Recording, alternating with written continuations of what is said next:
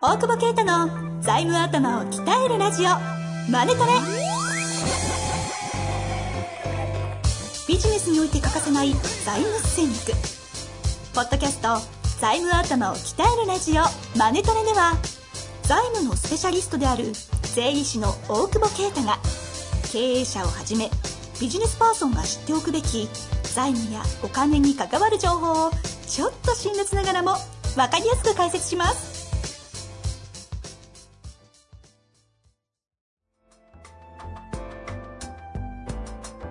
こんにちは、遠藤和樹です。大久保啓太の財務頭を鍛えるラジオ、マネトレ。大久保先生、本日もよろしくお願いいたしおます。願いします。さあさあ、今日もやっていきたいと思いますが、はい。はい。何かありますか？何それ？ねえ、打ち合わせなくさ、何かありますかってさ。ああれができた。あれ？あれができた。どれですか？え採用用のバズらせる動画の歌詞がで。第2弾。日本語下手くそだな。何ですって？え？えっとね、バズらせるためのそうそう。前ラップをやるって言ってたけど、はいはい、言いましたね。フォークをね、ちょっとやろうと思って。フォーク？フォークソングも歌うの？俺は歌わないよ。俺は歌わないよ。はいはいみ。3つ出すうちの2つ目がフォークソング。タイトルがですね、悲しき会計人生っていうね。持った。持った。ひどいよ、これ。俺作ってないからね。でもこれどうなの？怒られるのかな？すごいよ。不安はないけど、はい喜びもない。安定した給料、変わり映えのない毎日。今日も感謝さ。俺の悲しき会計人生。ちょっと待ってよ。大丈夫なんですか未来は暗くない。でも明るくもない。ひどいね。ひどいよね、これ、ね。ひどい、ひどい。あクライアントには先生と呼ばれてるって。ディスじゃないですか。こんなディスある？本当に。俺多分ね、後期観察委員会に呼ばれると思う。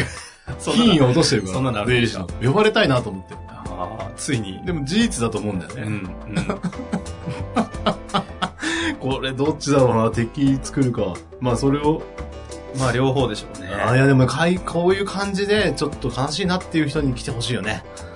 え、ちょっと待ってください。それは、うん。今私ですね、あの、スタッフの方から転送メールをすればいただいたなと思って開いたんですけど、うんこれか、悲しき会計人生、そう。幸せとは一体何だ？死なないために生きているのか？一段でいい階段を登りたい。今日も監査さん、俺の悲しき会計人生。やばいでしょ、これ。やばいかな。すごいですね。ね。もう多分ちょっと資格はそろそろなく考えた人誰だ？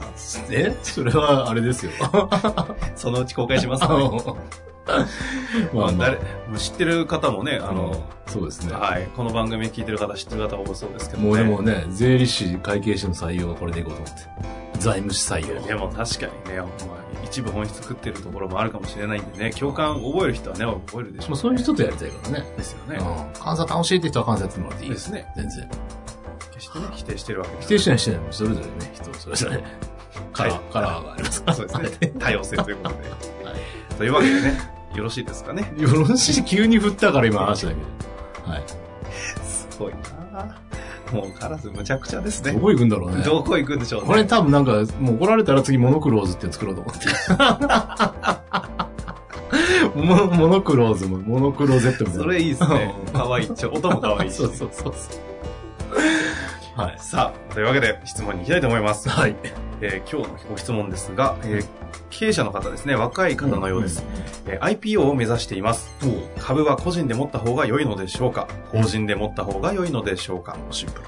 そんなこと考える暇あるなら、事業を進めろよと怒られそうですが、どうぞご指南ください。ということですねうんもう株は俺に持たせてくれればいいと思うんだよ。もう、怖い話じゃないですか。なんで怖いの？いいじゃない協力します。いいじゃない。協力しますよ。まず俺に持たせ。まず俺にもちろん持たせる。俺、しかも個人ですか個人。どっちでもいいけどさ。で、出る。IPO 来ましたね。最近難しいな質問が、ね論点がわかりませんよ。でもさ、すごい面白いよね。あの、マンション、16万の収入のマンション燃えちゃったおばあちゃんの次がね、はい IPO したいってすごい 幅広いよね。どんなリスナーなんだってねおはようからお休みまで。本当ですね。この辺もカラーズですね。そうですね。リスナーまでカラーズということで、ね。リスナーまでね。はいはい。いきたいと思いますけども。で、まあ結構これはありますね。うん。質問として質問としてというか、まあ実際あ上がりたいっていうフェーズになると、それこそうちのお客さんでも全く僕の話も変わるので、うんうん。全部変わる。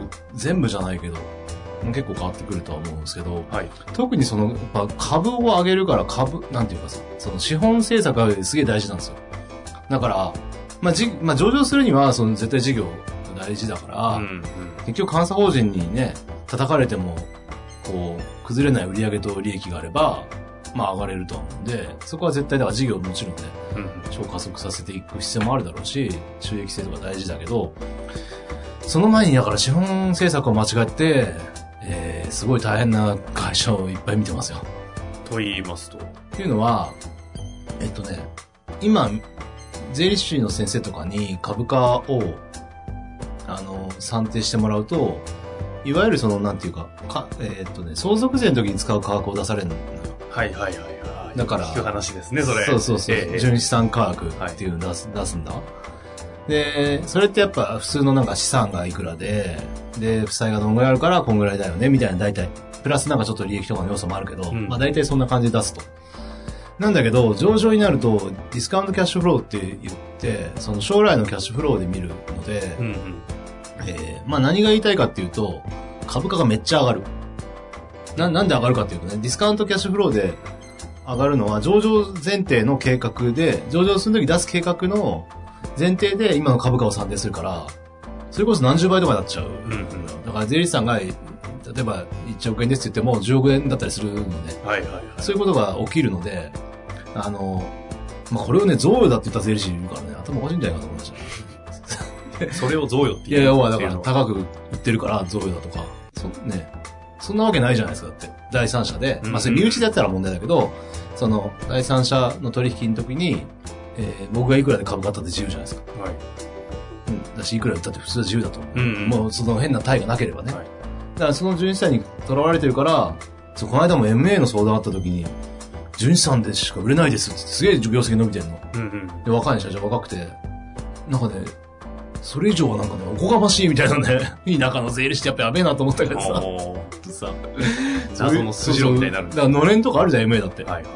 まあ、あれは純資産プラス、あの、何年間分の営業利益を、まあ、がのれんとして乗っかるのが結構多いんだけど、まあ、それでも普通の純資産より高くなると。プラス、えー上場になると、その、どうしても DCF での評価になるのでうんうん、高くなると。で、何を言いたいかっていうと、えー、ちゃんと初めに誰が株主かっていうことを設計しないと、株が移せなくなるってことね。例えば、まあ結論から言うと僕が思ってるのは、売らない株は、上場しても売らない株はですね、資産管理会社。で、法人。で、売る株は、えー個人。一部放出して、まあ上場益を得る。うん。その、まあ、いろいろあるけど、上場した時に手放す分は個人で持ってた方が。そうなんですか？そうです。税金は個人で持ってた方がなんかがっつり取られそうな感じがしますけど。えっと、まあすごいシンプルに言うと、お当たり前だけど、えー上場会社の株式になるんです。上場したら。そうすると、約10%でいいわけですよ。税率が。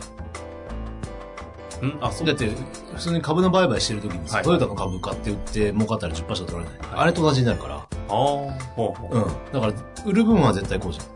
で、えー売らない分は、あ、売る分は個人で、もしそれが法人で持ってたら、資産管理会社で持ってたら、売った分の30何パー課税だから、うんうん20何パー違うんで。結構でかい。個人の方が、ほ法人だと課税される。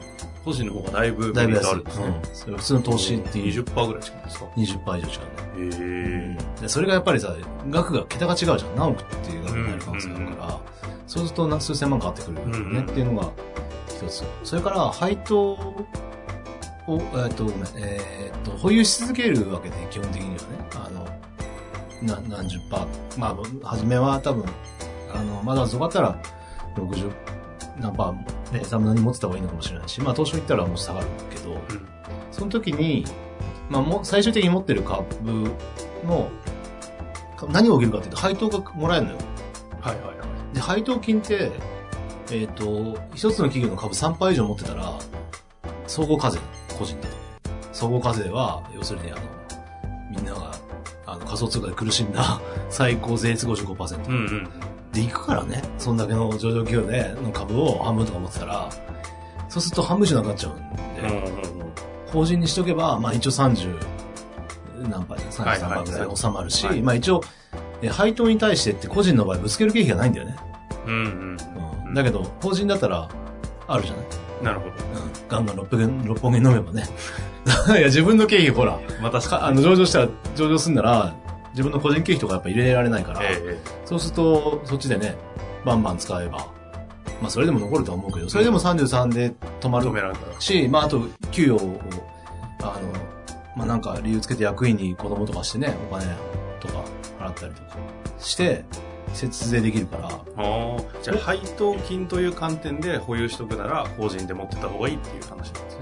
っていうか、ほ保有せざるを得ないので、配当金は断っても来ちゃうから、うん。あの株主配当が絶対あるから。そそううするとき、に個人で持ってるよりも、個人で持ってるの半分なくなっちゃうから、だから今のうちに捨てなきゃいけないんですよ。はい。で、その今のフェーズがどうかわかんないけど、要するに、えー監査法人とか、その、証券会社とか入ってきて、なんか始め出すと DCF になっちゃう株価が。うんらそうなる前に、税理士おじさんに計算、さっき先生って言ったのにね、税理士の先生に計算してもらって、うん今問題ない株価で、えーっと、多分、普通大体個人が持ってるだろうから、自分が。それを売る分を、で、これ逆算でやんなきゃいけないから、まあ一部まで行くんだったら一部でどんぐらい持ってて、そこからの逆算で何パーセントを残すって決めて、そこを、えー資産管理会社に、まあこれあんまり言うとね、でも、もう分かってたらよくないのかもしれないけど、相当節税できるから、で、純資産価格で、まあ時価だから今のね。うんうんで、その決算、で前期の決算とかで株価を出すと。で、それが、上場するって言ってから急に DCF になるんだから。まあだから、早ければ早い方がいいよね。うん今月 DC、あの、純資産出したのに、来月 DCF だって言ったら、おかしいだろってやっぱ言われるから、それ、なるべく早く。その DCF で計算するかどうかっていうのは、その上場を目指したらもうそう切り替わるみたいな感じえーっと、なんですか、まあ監査法人が入って、でもその辺がちょっと、あの、なんていうかね。でも、監査法人が入っても無理だよ。できれば、その、前。調査とか入れる前の段階で移しておいた方が、もう移してましたぐらいは綺麗だよね。だから税理士に言われて、この株、ね、あと証券会社突っ込まれなきゃいけないから、全然関係なく資産管理会社しようと思ってましたみたいな話で、やっといて。うん。うん。すごいど素人質質問なんですが、はい。その DCF でやるのか、うん。あの、何でしたっけ、僕は純資産価格純資産うん。ふ普通のやつですか、はいはい。純資産価格っていうのは、これは何え選ぶどな選べるんですか？こっちにしようみたいな。えー、本来はだから選べないけど、時間軸の中で、えーっと、なんていうのかな。上場、これだから、聞いてる人が聞いてると、お俺が変なアドバイスみたいな感じになるかもしれないけど、ええ、えまあ証券会社からしたら DCF でやるようなんだ。そもそも。え。はあはなんだけど、その、えーそれより前は、要は中、中小企業のロローカルルールでは、純資産価格でいいわけだよね。あうん。だから上場界隈で資資本政策ってなってたら、DCF でやれってなるから、そうなる前にやってんだったらいいよねと。だから直前とかだってこれ、あれだよ、やったけどって文句はないよ。これ聞いてる人。その辺は個別のあれもあるから、はいはいはい。その相談しながらやった方がいいと思うけど、一応そうやって移していくざっくり考えるとそういうことなんですね。そんな感じで。で、その上場の株価がどれぐらいつくかからの逆算で、まあ、あとはストックオプション誰に渡すとか、いろんなことを考えて、で、ちゃんと引いてって、で、その、それを先に渡すと。でもこれを早くやらないと、あの、上場を目指してる時点ですでに株価が、その、投資先行型じゃなければさ、純資産も多くなってるから、すでに買えないってケースもあると思うんで、うん。すでに高すぎるとか。だからもう早い方がいい。うん。で、あとはその資産管理会社の株主は、もしかしたら子供でもいいかも。うんそそれは、子供事ど業どういう話ですか？事業承継できちゃうじゃん。事業承継というか、相続税対策できちゃう。子供を株主にして、社長は、えー、今買うときは今の、例えば1000万ぐらいの株じゃない？だとして、はいそれが10倍とかに、うんうん。まあ大体30倍とかうん50倍とかになるわけだから、そうすると3億円ぐらいの贈与じゃないもんね。はいはい。資産がもう次の世代に渡せちゃうから。贈与とかかかる、贈与税とかかかることなく、そうそうそう。だから、上げてる。上場した時点である程度こう富裕層になるっていうことをイメージしなきゃいけない。うん。そうすると、子供に渡して、議決権は渡さないでおいて、はい所有権だけ渡して、例えば、1000万で買うんだったら1000万子供に貸して、で、そういう会社作らせて、みたいなのも、まあ結構説なるほど IP を目指すんであれば、子供がいるんだったらそういう形を取るうん。そうというのもあるわけですね。そうそうそう。資産管理会社の方の株主は別に関係ないから。はあはあ。なんだか知らない世界のお話が今日は繰り広げられましたが、生き生きしてますね、IPO の話すると。いや、まあ、上場がいいかどうかはわかんないけどでもなんか目指してる社長とかも別に楽しい。あ株も欲しいし。あ。はい。そう、ちょろっと悪いとこ出すね。悪くないよ、別に。お言い方が悪いじゃん。売る、うん、ちょっと欲しいけどね。売らない、うるせえな。いやね、そうそう。いや一緒に上がったら楽しいねよ金鳴らして金鳴らして。うん。アッコさんの学校でさ、あの鐘を鳴らすのさ。いるそれ。そういうことですね。はい。いや、でもね、非常に今まで、今まで意外となかったですね。そういえば IPO 関係のそうね。話は。うん。結構でも今、やっぱうちのお客さんもはい。目指す人も増えてきて、やっぱりそうですね財務戦略ちゃんとやると伸びるんだなっていうことがやっぱ一つ、いいかがわかんないけど出口として見出せるっていうことはね、いいよね。あの辺の社長さんたちにですね、そうですね。顔が浮かびますが。ね、おごってもらおうと思います本。当ですね。僕はそれに、大久保先生に思っていただこうと。回り回って。それをまあそういうことで、さんにあれですね。TK、TK さん、TK さんアウトです。はい、はい。まあ、個人で持つのと、その法人で持つのを分けるっていそうですね。考え方でしたよね。その放出するものに関しては個人で。はい、はい、はい。で、あれですね、あの、保有していくものに関しては、あの、配当金の話があるので、法人で持とうというような話でしたね。はい。非常に勉強になりました。ぜひね、今の話を聞いて、もうちょっと具体的にこういうとこ聞きたいとこあれば、ぜひ、そうですね。私全くわかんないんでね、ちょっと勉強しますので、はいぜひ質問いただけたらなと思っております。はい。というわけで、本日もありがとうございました。ありがとうございました。本日の番組はいかがでしたか？番組では大久保携帯の質問を受け付けております。ウェブ検索で「税理士カラーズと入力し検索結果に出てくるオフィシャルウェブサイトにアクセス。その中のポッドキャストのバナーから質問フォームにご入力ください。またオフィシャルウェブサイトでは無料メルマガも配信中です。ぜひ遊びに来てくださいね。